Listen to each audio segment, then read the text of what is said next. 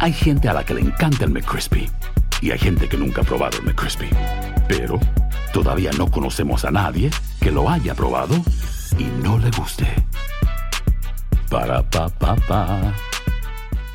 Boost Mobile tiene una gran oferta para que aproveches tu reembolso de impuestos al máximo y te mantengas conectado. Al cambiarte a Boost, recibe un 50% de descuento en tu primer mes de datos ilimitados. O, con un plan ilimitado de 40 dólares, llévate un Samsung Galaxy A15 5G por $39.99. Obtén los mejores teléfonos en las redes 5G más grandes del país. Con Boost Mobile, cambiarse es fácil. Solo visita boostmobile.com. Boost Mobile, sin miedo al éxito. Para clientes nuevos y solamente en línea, requiere AroPay. 50% de descuento en el primer mes requiere un plan de 25 dólares al mes. Aplican otras restricciones. Visita El verano llega con nuevos sabores a The Home Depot.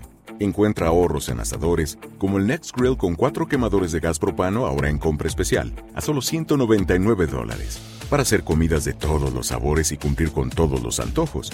Desde una clásica carne asada, con elotes y cebollita, hasta jalapeño poppers, para darle un toque picante a la reunión. Prueba nuevos platillos y sabores este verano, con ahorros en asadores de The Home Depot. Haces más, logras más.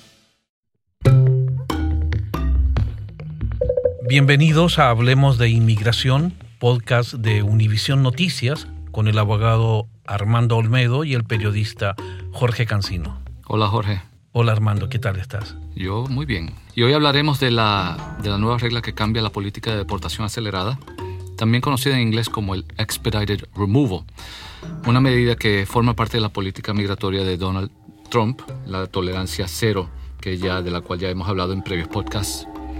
Hablaremos un poco de lo que se trata, qué significa y a quién afecta esta, este cambio. Fíjate Armando, para entrar en detalle sobre esta medida, esta nueva regla de deportaciones expeditas o aceleradas fue anunciada a finales de julio por el gobierno de Trump, pero no entró en vigor de inmediato, sino que lo hizo hasta el 1 de septiembre. Nosotros en la redacción de noticias de Univisión nos enteramos de la activación del programa por medio de un memorando interno que fue firmado por el director interino de ICE, Matthew Alvence, y al que Univisión Noticias tuvo acceso. En este documento, Armando, el funcionario recomendó varias cosas. Primero, que había que preparar durante esas seis semanas al personal del DHS para ejecutar esta política y para poderla implementar a nivel nacional. Y en segundo lugar, para tener lugares apropiados para procesar a los inmigrantes que vayan a ser detenidos. Por lo tanto, nos damos cuenta que el gobierno usa o activa una nueva política prácticamente de la nada y después que la anuncia, entonces comienza a prepararse o a ver de qué manera la, va a implementar. Sí, y yo creo que vale la pena hablar un poco del historial de dónde viene este proceso de deportación acelerada o expedited removal. Y esto es un, un proceso a través del cual personas que no son ciudadanos de los Estados Unidos pueden ser deportados en un día o menos de un día sin tener acceso a un tribunal, o sea, a un juez de inmigración, que ya hemos hablado anteriormente, no son jueces eh, independientes, sino que son jueces que son parte de la misma agencia. Pero con todo y eso, sin ver a un juez, la persona es deportada, eh, ya que los oficiales de inmigración, en este caso los de aduana, Customs and Border Protection, son oficiales que actúan no solamente como procurador, sino también como juez en estos casos. Eh, esto es una cosa que surgió en el 1996 bajo una gran enmienda que se hizo en aquel momento bajo la administración del presidente Clinton, en la cual eh, se implementó el proceso junto con otros cambios muy importantes de la ley de inmigración. Esa ley se llamaba la IRA-IRA antes, las deportaciones expeditas se llevaban a cabo solo si el extranjero indocumentado era detenido en las primeras 100 millas a partir de la frontera y llevaba menos de 14 días en el país. Ahora, el gobierno puede deportar aceleradamente a indocumentados que lleven menos de dos años en Estados Unidos y que hayan sido detenidos en cualquier parte del país se limitaba a pocas personas y no como estaría aplicándose sí, ahora. El cambio ahora es que ahora eso aplica a todo el mundo, que, eh, o sea, más allá de las 100 eh, millas, porque ya esa, esa regla de las 100 millas ha sido eliminada. Y también ya eh, los 14 días han, han sido eliminados. Ya eso le aplica a dos años. La persona que, que tiene que comprobar que ha estado aquí por más de dos años para que no le aplique la deportación acelerada. Una, una vez que, que, que, esta política se implementa, estuvo, se aplicaba, como tú decías, generalmente a ciudadanos procedentes de México. se aplicaba, primero se comenzó a aplicar eh, dentro de las 14 millas, después fue ampliado a 100 millas, personas que llevaban menos de 14 días en Estados Unidos. Pero ahora, en el mes de julio, cuando el gobierno de Trump implementa esta medida, elimina esas 100 millas y convierte esto en una política nacional que se aplica bajo dos criterios.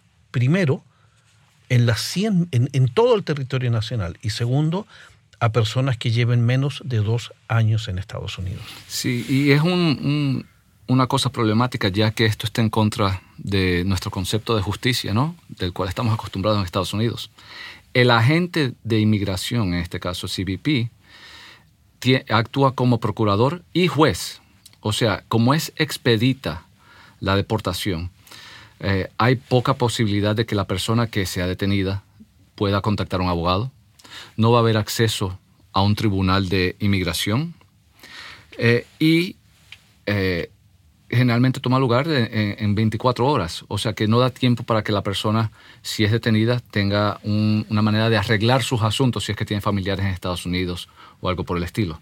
Lo, que dice la regla, y, ahí es donde hay que comenzar a, detenerse a analizar un poquito, Armando, dice que cualquier extranjero sin estatus legal de permanencia que haya estado menos de dos años en el país será deportado inmediatamente sin audiencia judicial. Hay que hacer, déjame pararte ahí, eso eh, vamos a ser claro, estamos hablando, esto no aplica ni a ciudadanos, residentes, personas que tengan una autorización de visa en Estados Unidos. ¿Y qué pasa si la persona, por ejemplo, es un ciudadano o es un residente, es detenido bajo perfil racial y la persona no lleve documentos encima? Y que le diga a ese oficial de inmigración, mira, yo soy residente o soy ciudadano y, y llevo mucho más de dos años acá, pero no tiene documentos probatorios. En esos casos, abogados están advirtiendo que la persona también puede ser detenida, quizás no deportada, pero va a tener que luchar por demostrar que tiene estatus legal de permanencia. Eso es así, es interesante porque la obligación de comprobar de que está aquí legalmente le cae a la persona. O sea, que un oficial puede hacer la determinación y decirle a una persona, yo no creo que usted está aquí legalmente, inmediatamente esa persona, eh, la carga le cae a, él o a ella para demostrar. ¿Y cómo se demuestra eso? Bueno, ahí es donde se puede demorar porque entra uno en un proceso de, interrogatorios, entrevistas, hay que hacer llamadas. Generalmente esa persona, si es, ciudadano residente, va a poder salir, pero es una inconveniencia. O sea que hoy, hoy en día no llevar papeles encima puede hacer pasar a la persona un mal rato con el servicio de inmigración. Ahora, hablemos, eh, seamos claros, eh, muchos de los estados han aprobado lo que se llama Real ID Act, o sea que se está actualizando las licencias de conducir. Generalmente si una persona tiene una licencia de conducir, eso debe ser suficiente. Eh, si es un residente, siempre se le recomienda a la persona que ande con su tarjeta de residencia o con una copia. De la misma manera, si una persona es un, no inmigrante, o sea, esté aquí con una visa, debería llevar un comprobante de que está aquí legalmente, una I-94, una copia de la visa, algo así para demostrar a un oficial de que sí está aquí legalmente, ¿no? Armando, una pregunta que nos han hecho usuarios de Univision Noticias a través de nuestros correos electrónicos. ¿Puede el gobierno con esta regla brincarse el hecho de que detiene a una persona y lo manda a una corte de inmigración para que un juez atienda su caso? ¿Tiene el gobierno la autoridad de hacerlo? De obviar de alguna manera el debido proceso, de tener a una persona y que vaya a la corte, puede deportarlo aceleradamente en tan corto tiempo? Bueno, la, de que lo pueda hacer a una persona, sí. Tú me estás preguntando si es a un ciudadano o un residente. No, a una persona extranjera. Sí. según la ley está autorizado a hacer eso. Ahora, esto es una interpretación que, como bien sabemos, eh, aprobaron el cambio y ahora están dramáticamente viendo cómo aplican y entrenan a los oficiales a cómo hacerlo. Eso vamos a ver ahora, ya que se comenzó a ser implementada, creo que si no me equivoco, el primero de septiembre. primero de septiembre. Hay que ver ahora cómo surge, porque de seguro van a haber demandas de personas que van a reclamar que sus derechos bajo la Constitución norteamericana han sido violados, de acuerdo con sea la cuarta enmienda o, lo que sea, ¿no? Eso, eso ahora estamos, vamos a monitorearlo y de seguro nosotros en, Univision Noticias vamos a cubrirlo porque es una cosa muy, muy importante. Se, me ocurre un caso, por ejemplo, de, de, los tantos que hemos visto. Una persona que lleva menos de dos años está indocumentada en Estados Unidos, ya sea que entró de una manera no adecuada, quizás por la frontera, o quizás vino en avión, entró por un puerto de entrada autorizado, pero se, quedó más allá del término permitido por su, por su visa.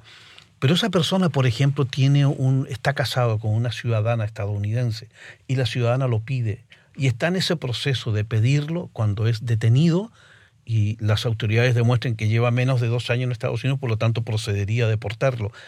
¿Ese tipo de casos en particular va a estar sujeto a tribunales, a demandas? Como está escrito, yo te diría que es posible que eso pueda surgir. Otro caso muy interesante, si una, si una persona viene y es víctima de un crimen, esas personas tienen también un remedio para poder quedarse en los Estados Unidos si entró, aunque haya entrado indocumentada. Bueno, ¿qué sucede con esa persona? No sabemos, no sabemos.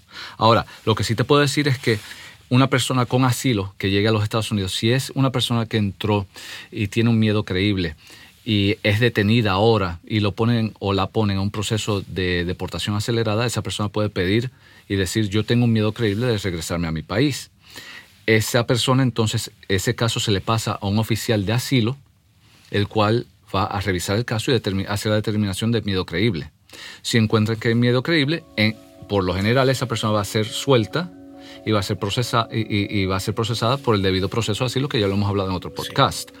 Esa persona tiene un acceso, si le niegan el miedo creíble, esa persona tiene un proceso de apelación a ese miedo creíble, pero es solamente bajo el concepto de miedo creíble. Si le niegan el miedo creíble, la deportación acelerada va a continuar. Por eso es muy importante que las personas conozcan cuáles son sus derechos en Estados Unidos. Ahora bien, Armando, nuestras fuentes recomiendan que los inmigrantes, no importando el estado de su permanencia en el país, carguen en su mochila o en su billetera, ¿no? Eh, documentos que ayuden a establecer un mínimo de dos años de presencia en el país para que por lo menos, si los arrestan, puedan ver a un juez y no ser deportados de forma acelerada. ¿Significa esto que a partir de ahora ya nadie podrá andar sin papeles por las calles de nuestro país? ¿Qué pasa con los ciudadanos? Vuelven a preguntar los residentes legales, los turistas u otro extranjero que tenga presencia legal en Estados Unidos, como por ejemplo un estudiante. Bueno, seamos claros, siempre el que está aquí con una visa o está aquí, está aquí como residente debe de andar con un documento que, eh, sea evidencia de que está aquí legalmente. Eso siempre ha estado y siempre se ha sugerido. De que ahora sí debe de haber un máximo esfuerzo de cumplir con ese requisito, Claro, porque ahora sí el gobierno federal puede tomar medidas sin saber, porque uno no puede, uno tiene, si uno no tiene evidencia, no tiene cómo comprobar, ya que la obligación está en el que esté detenido, de que está aquí por los dos años por lo menos. Entonces, esa obligación que le queda a la persona, pues ahora toda esa persona que potencialmente sea afectada por una deportación acelerada debería llevar consigo esos documentos. O sea, no basta la palabra de la persona como era antes. ¿Te recuerdas que hubo el caso de, de, unas señoras que estaban cerca de la frontera con Canadá? Creo que eran del sur de la Florida eh, hispanas con acento y un oficial de inmigración en un 7-Eleven. Sí, sí, me acuerdo. Las paró y les dijo, ustedes no están aquí legalmente. Y dijo, pero ¿cómo que no voy a estar aquí legalmente? Soy ciudadana, residente, etcétera. Tuvieron el, encontronazo con el oficial, lograron demostrar que sí eran residentes, pero un oficial, con solamente escuchar el acento, tomó la, hizo la determinación de que, bueno, estas personas no son, no son de por aquí vamos a hacer preguntas. Y nos enteramos de ese caso porque alguien lo registró con un teléfono celular donde se ve el diálogo que había con estas personas y a la gente. Así fue. O sea que ahora eso va a ser más frecuente. Yo diría que sí. Pero ese, es el objetivo de la, de la tolerancia cero, ¿no? Ese es el objetivo, crear eh, un ambiente que no sea un ambiente que le dé bienvenida al inmigrante, sino un ambiente de, que, de crear dificultades para el inmigrante para bajar la migración hacia los Estados Unidos. Armando, y los turistas, que es el mayor número de personas que entra a Estados Unidos, millones, cerca de 50 millones que entran con, con un pas, con una visa B1 o B2, por ejemplo. Y muchas veces los turistas dicen, no, no vaya a ser que pierda el pasaporte y lo deja en el hotel y sale a caminar. ¿Hay otra forma de que en la cual un turista pueda identificarse? ¿Hay algún papel o algo que demuestre que es un turista? Sí, claro. Eh, como hemos hablado en otros podcasts, el, el, que entra aquí a los Estados Unidos por un puerto de entrada, sea fronterizo o sea un aeropuerto o un puerto marítimo, a esa persona se le otorga una I-94 antes te daban la tarjetita que te decía, usted está autorizado a estar aquí en Estados Unidos hasta tal fecha. Esa ya no la producen en, en, ningún puerto de entrada. Es la obligación de la persona de entrar entonces al sitio web de Customs and Border Protection, donde ahí uno busca la I-94 de su último ingreso y la debe de imprimir. Ese documento, la I-94 que uno imprime, indica el periodo autorizado eh, que se le ha otorgado a la persona para estar en los Estados Unidos. Ese es el comprobante de que uno está aquí autorizado. Si ese comprobante tiene una fecha que ya expiró, esa persona puede ser deportada y eso conlleva, puede conllevar eh, un problema migratorio, sea en un futuro con un consulado o para el mismo procesamiento de una residencia, cualquier cosa. O sea, que si una persona llega a Estados Unidos, está de turista, va a estar 15 días, lo, primero que tiene que hacer es llegar al hotel. Llegar, imprimir ese documento. Pedir una impresora y sacar ese documento y llevarlo consigo siempre. Efectivamente. ¿Qué, consejo, aparte de eso, también nos han, han, recomendado abogados con los cuales hemos hablado, fuentes, decir, cuidado con presentar documentos falsos una licencia que no le corresponde, o un Social Security que no le corresponde, o algún documento que trate de engañar a la autoridad indicando que lleva más de dos años en Estados Unidos. Bueno, ¿Cuál es el consejo para las personas que si quisieran pensar o atreverse a hacer esto? Nunca presentar un documento falso a un agente federal. Eso está entre las peores cosas que uno puede hacer. Eh, no llevar consigo documentos falsos como evidencia de autorización en los Estados Unidos. Eso se debe evitar a todo coste, ya que eso puede conllevar penalidades muy severas, aun cuando después de una deportación o una deportación acelerada. O sea, más que un cargo migratorio, pudiera tener un cargo criminal también por esto. Es posible porque eso es una violación de derecho federal. Y eso complica mucho más su futuro en Estados Unidos para la persona. Claro, claro. O sea, delicado, papeles falsos. No, nunca presentarlos. Ahora, en cuanto a anualista, tenemos, hemos publicado en la página una especie de lista de documentos ah, que demuestran presencia física por lo menos dos años en Estados Unidos. Los documentos que ICE toma en consideración para que alguien demuestre presencia física por al menos dos años en Estados Unidos son, entre otros, cuentas bancarias, contratos de renta, escrituras de propiedades, licencias de conducir, facturas, recibos, cartas, certificados de nacimiento, registros religiosos, escolares o laborales, evidencia de otros encuentros policiales y declaraciones de impuestos. Aquí solo una, una cosa me llama la atención de esta lista. Eh, que son los registros o recibos de empleo. Si, estamos suponiendo que la persona está indocumentada, no debería estar trabajando en Estados Unidos. Pero ¿qué pasa con aquellos indocumentados que están trabajando? Bueno, eh, ¿sirve ese documento? Pero ese documento yo diría que no lo usen. Eh, no sería recomendable porque también estarían echando para adelante al, empleador que está contratando a la persona sin autorización, porque hay otras leyes que requieren que un empleador confirme que la persona está autorizada para trabajar en Estados Unidos. Es esa es la primera cosa que hay que decir aquí. Segundo, ese listado del que tú hablas son, es un listado de, recomendaciones de documentos que son aceptables. Si la persona tiene los otros documentos, con presentar los otros documentos debe ser suficiente. No tienen que presentar todos los documentos, todos los documentos que están en esa lista. Recordemos, esto es un, el asesoramiento este va a ser hecho por un oficial de inmigración, no un juez. El oficial ese es procurador y juez en estos casos. Cada proceso, lo que yo encuentro interesante es que si están pidiendo toda esta información, imagínate la demora que va, que, va a tomar eh, procesar solamente un caso. Si estamos diciendo, vamos a detener a, a, fulano, fulano, danos evidencia de los siguientes documentos. No solamente va a consumir recursos, porque ¿dónde vamos a poner, a poner a esa persona en detención? ¿no? Sino va a tomarle tiempo a un oficial. Y como ya nosotros sabemos, el gobierno no le ha dado fondos adicionales al gobierno a, inmigración y a, aduanas para, para procesar a gente, para facilitar el procesamiento de casos. O sea que esto va a conllevar aún más demoras que, de nuevo, ayuda a apoyar la, la tolerancia cero. Claro, y lo, lo, que tú mencionas en cuanto a las platas, fíjate que el Congreso le ha dado al gobierno primero 4.600 millones de dólares para la crisis en la frontera. Y recientemente el Departamento de Defensa le dio al gobierno 3.600 millones para construir el muro, pero no vemos plata para esto, para este tipo de programa. No, y le quitaron 400 millones de dólares a Puerto Rico de, para el huracán María, que ahora van a ser utilizados para el muro en la frontera. O sea, todo lo que, todos los recursos que están sacando de distintas otras agencias la están usando para el muro y no para el procesamiento de este tipo de cosas.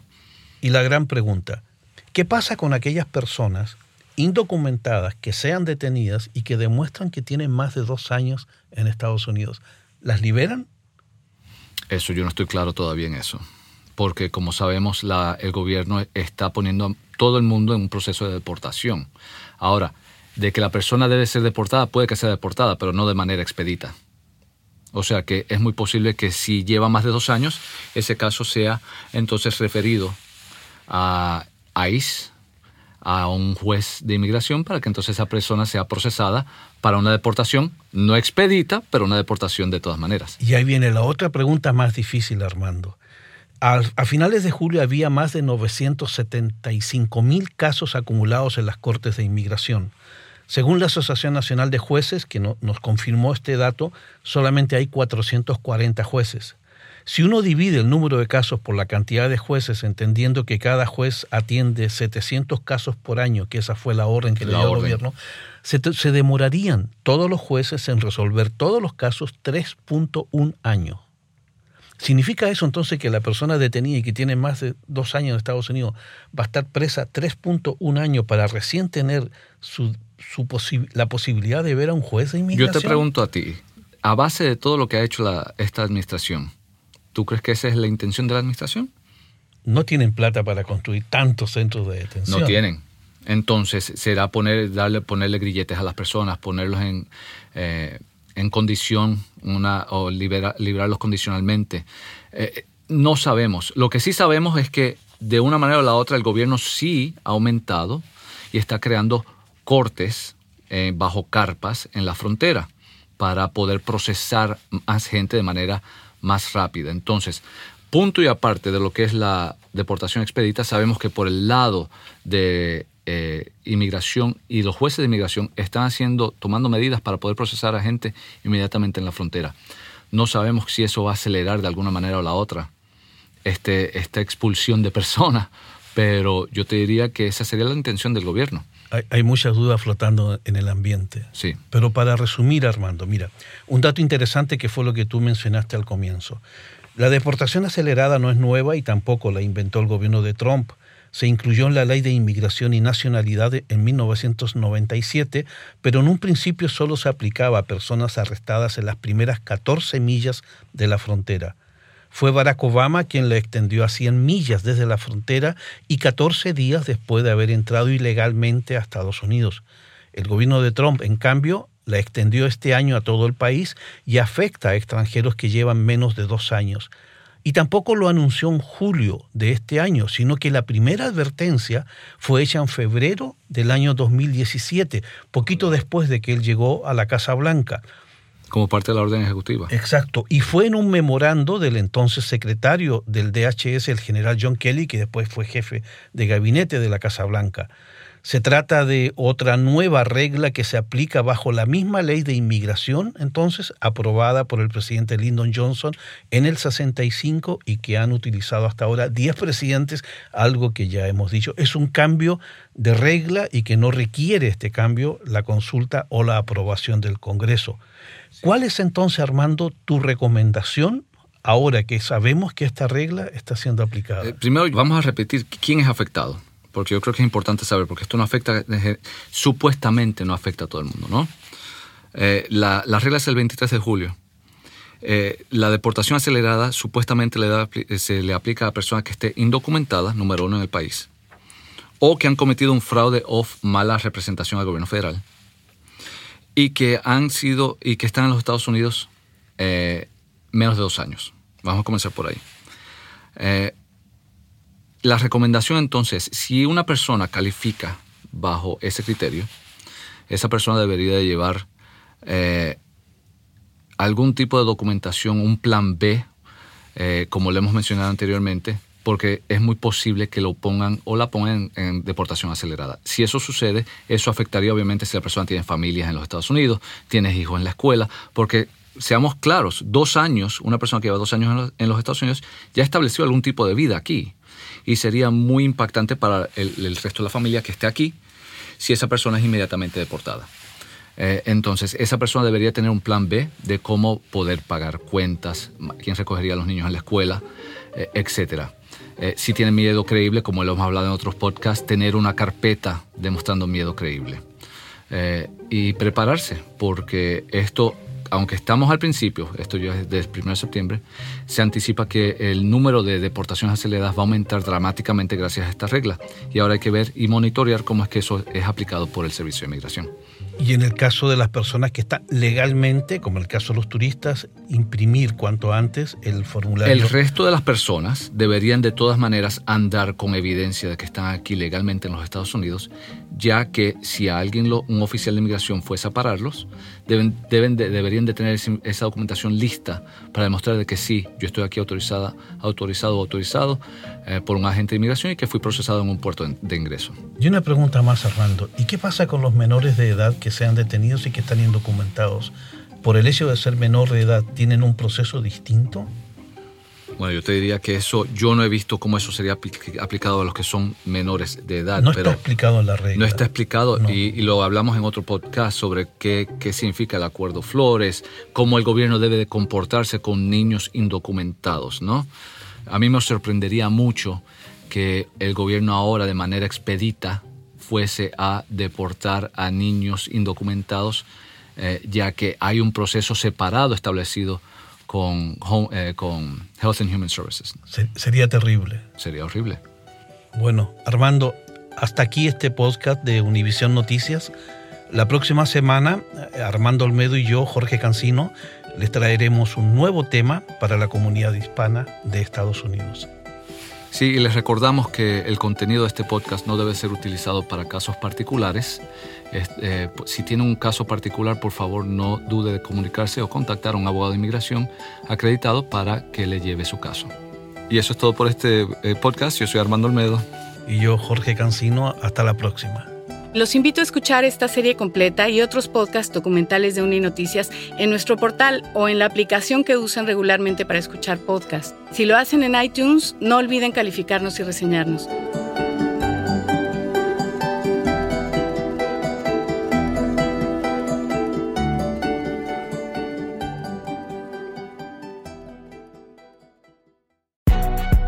Si no sabes que el Spicy McCrispy tiene spicy pepper sauce en el pan de arriba y en el pan de abajo. ¿Qué sabes tú de la vida? Para pa pa pa. Boost Mobile tiene una gran oferta para que aproveches tu reembolso de impuestos al máximo y te mantengas conectado. Al cambiarte a Boost, recibe un 50% de descuento en tu primer mes de datos ilimitados. O, con un plan ilimitado de 40 dólares, llévate un Samsung Galaxy A15 5G por $39.99. Obtén los mejores teléfonos en las redes 5G más grandes del país. Con Boost Mobile, cambiarse es fácil. Solo visita boostmobile.com. Boost Mobile, sin miedo al éxito. Para clientes nuevos y solamente en línea, requiere AroPay. 50% de descuento en el primer mes requiere un plan de 25 dólares al mes. Aplican otras restricciones. Visita Boost para detalles. When you need mealtime inspiration, it's worth shopping Kroger, where you'll find over 30,000 mouthwatering choices that excite your inner foodie. And no matter what tasty choice you make, you'll enjoy our everyday low prices, plus extra ways to save, like digital coupons worth over $600 each week. You can also save up to $1 off per gallon at the pump with fuel points. More savings and more inspiring flavors make shopping Kroger worth it every time. Kroger, fresh for everyone. Fuel restrictions apply. El verano llega con nuevos sabores a The Home Depot. Encuentra ahorros en asadores, como el Next Grill con cuatro quemadores de gas propano ahora en compra especial, a solo 199 dólares. Para hacer comidas de todos los sabores y cumplir con todos los antojos. Desde una clásica carne asada, con elotes y cebollita, hasta jalapeño poppers, para darle un toque picante a la reunión. Prueba nuevos platillos y sabores este verano. Con ahorros en asadores de The Home Depot. Haces más, logras más.